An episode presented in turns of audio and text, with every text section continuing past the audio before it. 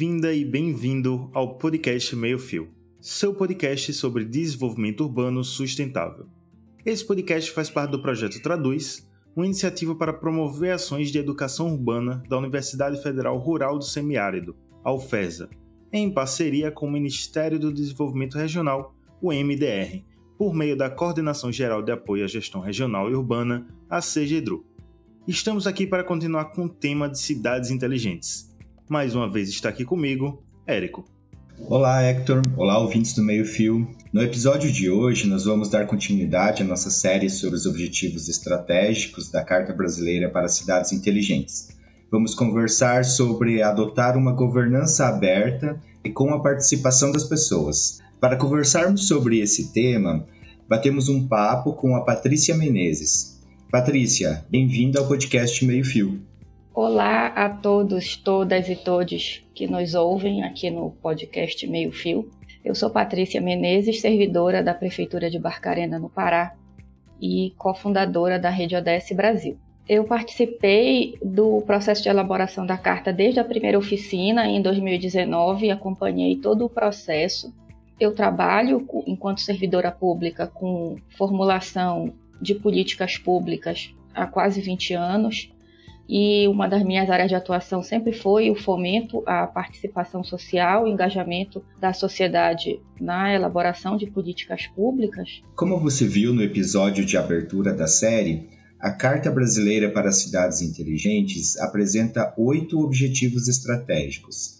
A proposta no quarto objetivo é que os governos adotem modelos que devem ser inovadores e inclusivos para melhorar as formas de governar junto com as pessoas e com outros governos, de maneira que devem incentivar e facilitar que toda a gente participe das decisões e ações que serão implementadas no município. Isso pode ser feito por meio de votações na internet, por um aplicativo no celular, com reuniões presenciais.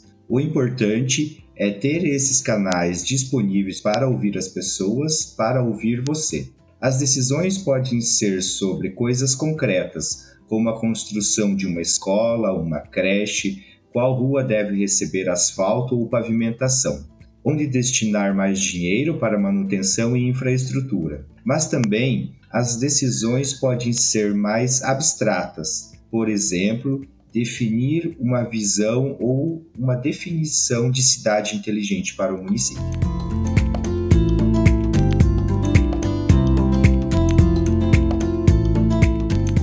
Entrando no nosso tema de hoje, vamos ouvir o que a Patrícia tem a nos falar sobre a palavra governança. Governança é uma palavra que a gente escuta bastante hoje em dia. Ela pode parecer complexa, mas ela quer, na verdade, a governança ela vai definir os papéis e os processos para a tomada de decisão. Por isso que ela é tão importante e por isso que a gente tem escutado bastante falar nessa palavra. Se você não tiver uma boa governança, você não vai conseguir fazer uma consequentemente uma boa gestão e uma boa implementação dessa política para transformar a realidade local. Então, a governança nada mais é do que a definição do papel de cada um nesse processo. E aí, na verdade, a governança ela está vinculada não só à gestão pública, mas em qualquer coisa na vida. Então, para que ela tenha uma boa governança, você deve ter alguém que tenha um papel de liderança. No caso de uma política pública, essa liderança, ela logicamente vai partir do poder público, dos órgãos da federal, estadual ou municipal, e é preciso que se estabeleça essa liderança, para que ela funcione, para que essa liderança seja respeitada, é preciso que na pactuação da definição dos papéis haja transparência. A transparência ela é essencial. É preciso desde o início que as regras do jogo estejam claras para todo mundo. E tem que ter uma comunicação objetiva. Porque se a gente já começar a relação sem entender direito quais são as regras, qual é a nossa estratégia, qual é o papel de cada um, não vai funcionar. Isso se aplica na governança urbana, isso é muito importante. Porque a governança urbana, ela vai depender de diversos segmentos completamente diferentes, até mesmo dentro do governo você vai precisar envolver órgãos que vão ser da área de urbanismo, do saneamento, de infraestrutura, diversas áreas dentro da gestão, independente da esfera se federal, estadual ou municipal.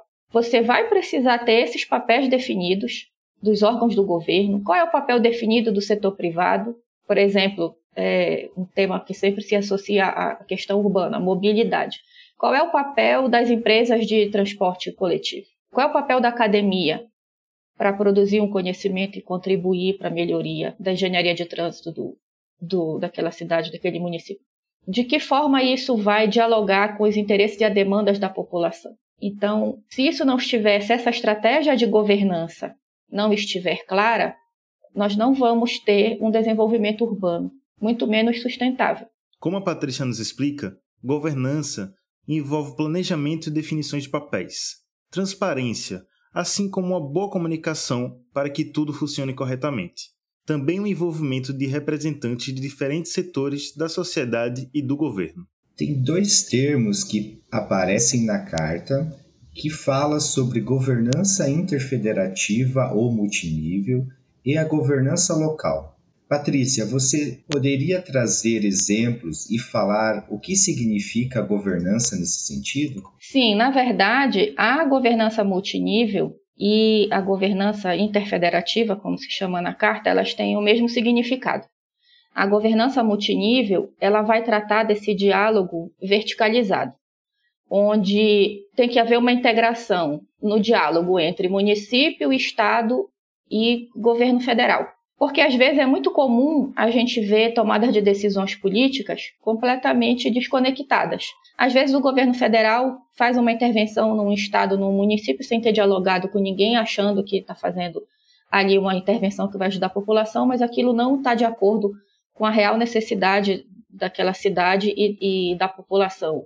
Ou então o governo federal faz o mesmo, às vezes o município planeja alguma coisa, vai fazer seu PPA, é muito comum, infelizmente, sem antes pesquisar o que, que o governo do estado e o governo federal está planejando para o seu território, e aí você acaba tendo ações que vão em sentidos completamente opostos e que ao invés de potencializar os resultados das políticas públicas, logicamente, todo o investimento de recurso financeiro e humano que foi gasto ali para realizar aquela ação, você é, não tem resultados bons, positivos.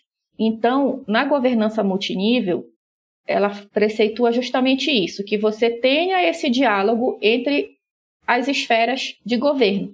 Então é importante que haja esse diálogo nessa, nessa, nesses diferentes níveis. Isso seria governança multinível ou interfederativa. A governança local já vai ser esse diálogo mais horizontal. Então, se nós tivemos a vertical e agora a governança, a governança local ela é horizontal.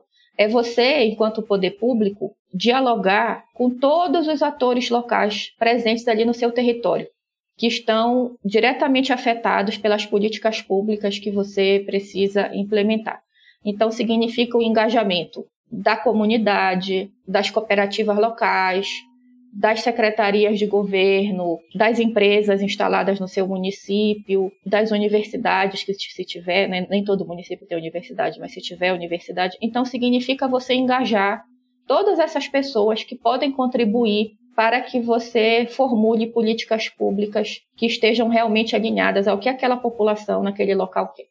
Você poderia também citar quais seriam as vantagens de implementar um modelo de governança mais aberto e participativo? E quais seriam os desafios que você acha que precisam ser, às vezes, superados para implementar um modelo como esse? Eu vou começar pelo desafio. O maior desafio, no geral, é você promover o engajamento das pessoas, principalmente do próprio beneficiário da política. Isso é um reflexo do nosso próprio modelo de democracia, porque nos mais de 500 anos do Brasil, nós fomos acostumados a vida inteira no modelo de democracia representativa, em que você delega para alguém que foi escolhido ali a responsabilidade por cuidar dos problemas coletivos. Então, o conceito de democracia participativa ele é muito novo no Brasil. A primeira vez que o termo democracia participativa aparece, para nós, é na Constituição Federal de 88. Todas as outras constituições só reconheciam a democracia representativa. Então, ainda é preciso que haja uma mudança cultural na nossa sociedade. Porque esse sentimento da democracia representativa ele está tão enraizado na gente que não, não é só em relação à política pública. Então, para mim, o principal desafio é justamente conscientizar a população de que a participação dela é essencial. Porque se você não escuta aquela pessoa que vai ser a beneficiária da política, a gente até entende que é difícil o engajamento, às vezes não apenas pela falta de conscientização. Às vezes tem até pessoas que estão interessadas em participar, em contribuir, nem que seja para ir lá numa audiência pública xingar o seu governante, para dizer, olha, na minha rua tem um buraco e eu quero saneamento, nem que seja para ela né, colocar ali os anseios dela. Mas é difícil porque geralmente esses espaços de participação, eles não são realizados em horários que a população pode ir. Geralmente você tem audiência pública durante o horário do expediente. O seu chefe não vai lhe liberar do trabalho para você ir numa audiência pública do seu bairro, para discutir o orçamento participativo, para discutir a audiência pública do PPA, do plano de mobilidade, do que quer que seja. Então, o desafio começa desde aí. Proporcionarmos espaços para que essas pessoas vão lá contribuir, para quem está interessado. A gente tem que levar tudo isso em consideração. Garantir o transporte, ah, vai ter, sei lá, um ônibus que vai sair de um determinado local do bairro que vai levar lá para o estádio, para o auditório, para onde é que vai ser a audiência pública. Garantir o acesso.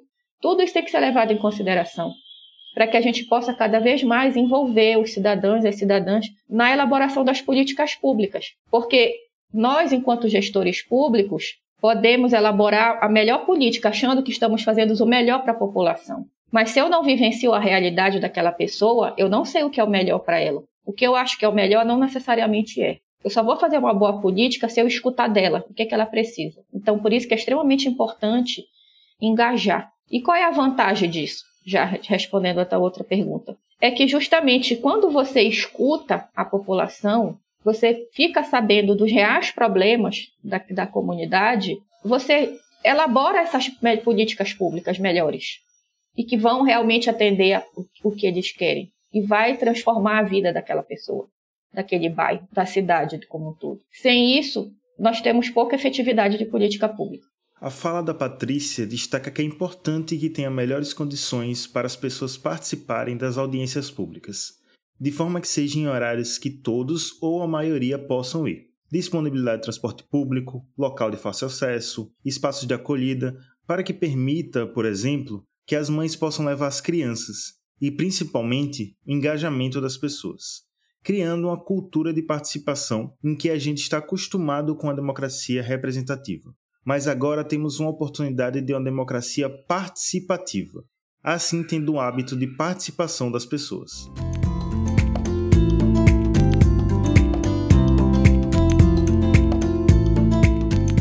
Partindo para nossa próxima pergunta, você já até citou que pode ter que envolver outros atores urbanos ou a população. Na sua opinião, quais seriam os principais envolvidos, convidados a participar de um modelo de governança aberto e participativo?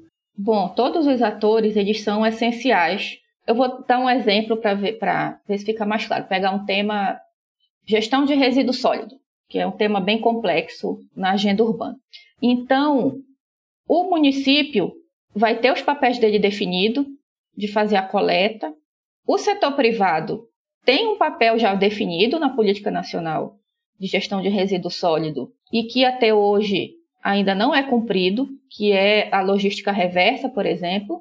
Os catadores de material reciclável têm um papel importante nessa área. O cidadão mais ainda, porque é o cidadão que gera o resíduo que é descartado corretamente ou incorretamente, dependendo do nível de, de educação ambiental que ele tenha, de conscientização. A academia tem um papel importante na produção não só de conhecimento, mas também no desenvolvimento de tecnologias para contribuir com essa temática a gente tem que entender que essa solução que nós temos hoje de aterro sanitário, ela não é viável, é muito cara, custa uma fortuna cada tonelada que o município leva. Por isso que nós temos ainda muito lixão. A maioria dos municípios não conseguiu fechar o lixão a céu aberto, porque para instalar um aterro sanitário é extremamente caro, não é todo município que tem dinheiro para isso. Então, o que, que a gente pode fazer se o aterro não é uma solução? Então, a academia, né, ciência e tecnologia, tem esse papel de pensar em outras tecnologias. Então, a governança ela tem esse papel essencial de promover esse diálogo entre todas essas pessoas. E eu dei o exemplo do resíduo, que é um dos maiores desafios das cidades, mas isso se aplica para qualquer coisa para mobilidade, para saneamento, para tudo. Como a Patrícia trouxe o exemplo prático, a definição dos atores que participam da governança vai depender do assunto ou da política pública que está sendo tratada. Mas a gente pode falar que, no geral, precisam estar envolvidos os governos, o setor privado, as pessoas, as instituições de ensino e pesquisa que têm conhecimento sobre aquele assunto ou que podem contribuir de alguma forma para aquela política pública. Isso mesmo, alguns exemplos que também podem ser citados são as empresas de transporte público, o governo, talvez uma universidade para ajudar a pensar qual o modelo de transporte público mais adequado, pensar nas pessoas que usam o transporte público.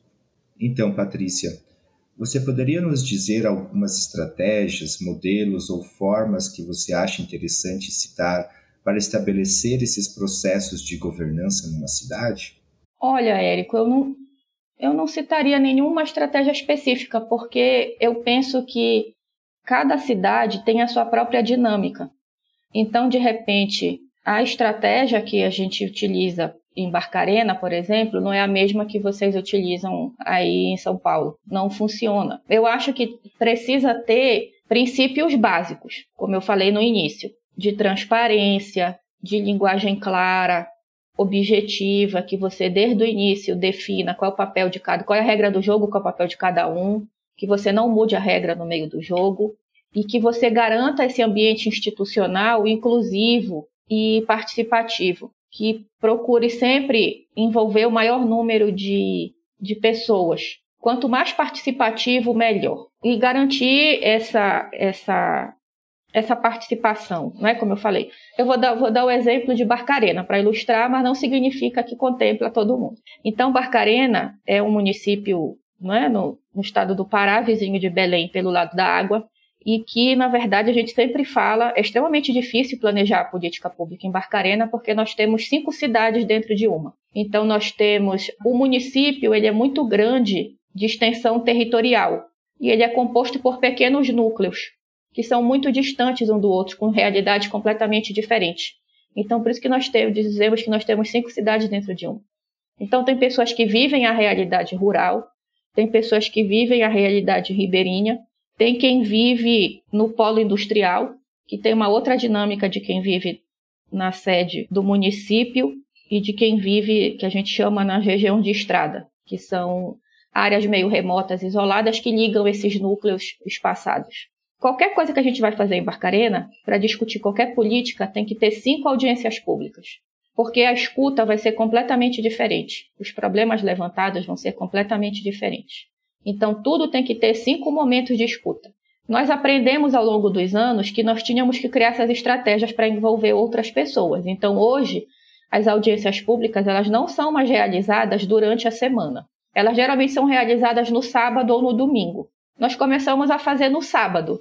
Mas depois nós entendemos que sábado é o dia que muita gente que trabalha a semana inteira é o dia que vai resolver as suas coisas, que vai na feira, que vai resolver suas, suas coisas pessoais. Então, hoje a maioria das nossas ações são feitas no domingo, porque as pessoas mantêm a sua rotina no sábado e no domingo vão lá participar. E aí a gente garante o transporte, seja o ônibus, seja o barco, né? Dependendo de quem se for quando é na região de ilhas.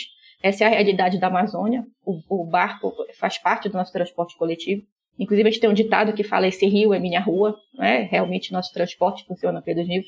E aí a gente assegura que vai ter um espaço com pessoas lá que vão tomar conta das crianças, vão ficar intertendo, brincando, fazendo atividades lúdicas para que a criança não fique lá atrás do pai e da mãe, vai oferecer um lanche, porque a gente entende que aquelas pessoas, para participarem, saíram das suas casas muito cedo e vão passar o dia inteiro lá até retornar, vão ter perdido a refeição, então a gente assegura a alimentação daquela pessoa.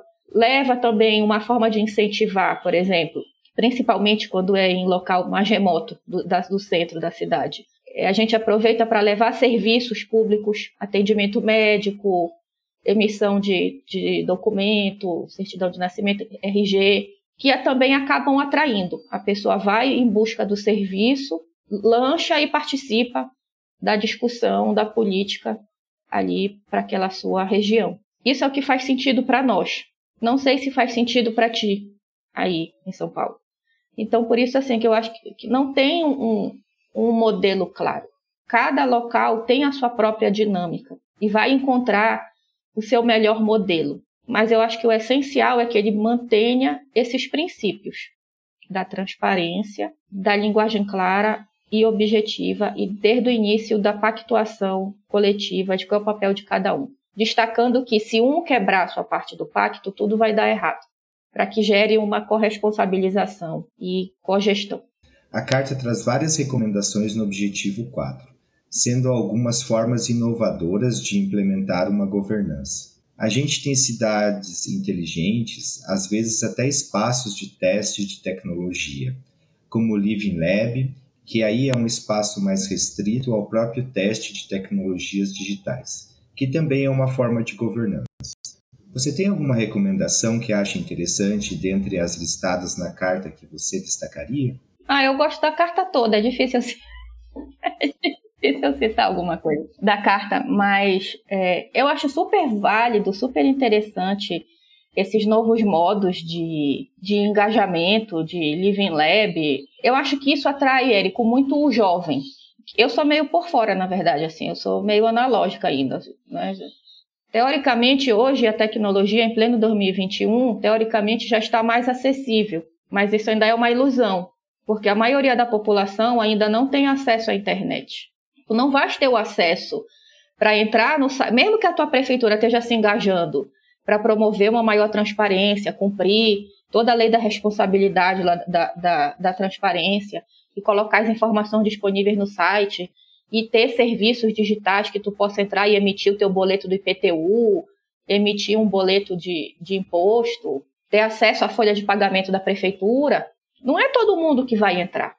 Porque não é todo mundo que vai ter um pacote de dados para isso. Não é todo mundo que vai ter um pacote de dados para participar de uma oficina online que tu vai ter que usar o Miro, sei lá, não sei mais o que, esse monte de tecnologia que vem surgindo que a gente não consegue acompanhar, que é muito rápido.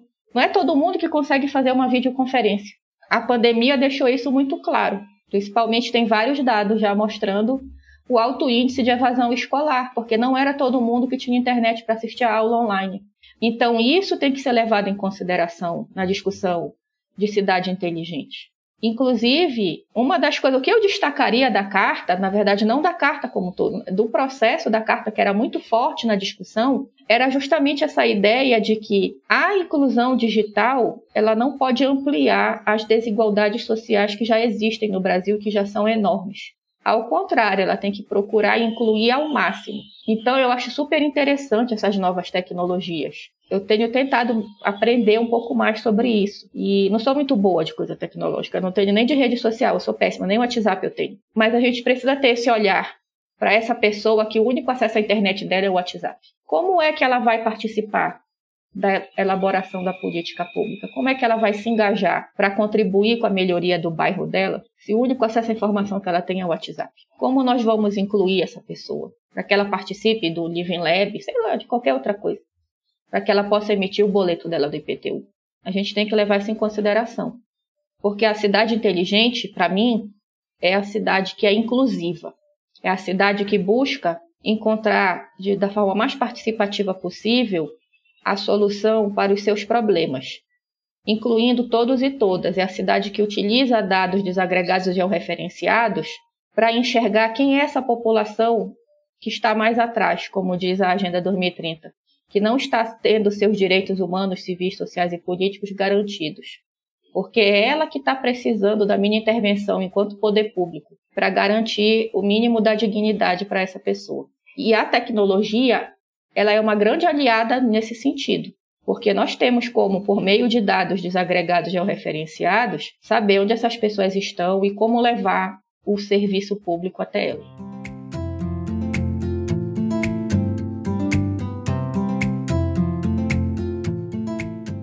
Hoje nós ouvimos a Patrícia Menezes, que nos contou sobre governança nas cidades, governança, planejamento urbano e como a gente pode implementar esses instrumentos de governança aí no ambiente das cidades, para implementar políticas de transformação digital e desenvolvimento urbano sustentável. Este é o quarto objetivo estratégico da Carta. Agradecemos muito a nossa convidada de hoje, Patrícia Menezes. É isso, agradeço pelo convite, parabenizo a todos e todas da equipe do Traduz. Sou fã do podcast, escuto todos os episódios e espero que vocês que estão nos ouvindo também escutem não só esse, mas os outros episódios que são muito legais. Então acompanhe os episódios que estão por vir. Nós ainda vamos falar sobre a importância de governança de tecnologia da informação nas cidades, vamos falar sobre integrar a tecnologia da informação nos planos e estratégias de uma cidade e muitos outros temas interessantes e que estão ligados aos objetivos estratégicos da Carta. E se ainda não seguiu, segue o podcast Meio Fio no seu agregador de podcast favorito. Estamos no Spotify, Apple Podcasts, Cashbox, Google Podcasts, entre tantos outros. Nos siga também no Instagram para mais conteúdo sobre a carta e outros assuntos. Arroba Projeto Traduz. Voltamos em breve com mais conteúdos para vocês. Se cuidem e até o próximo.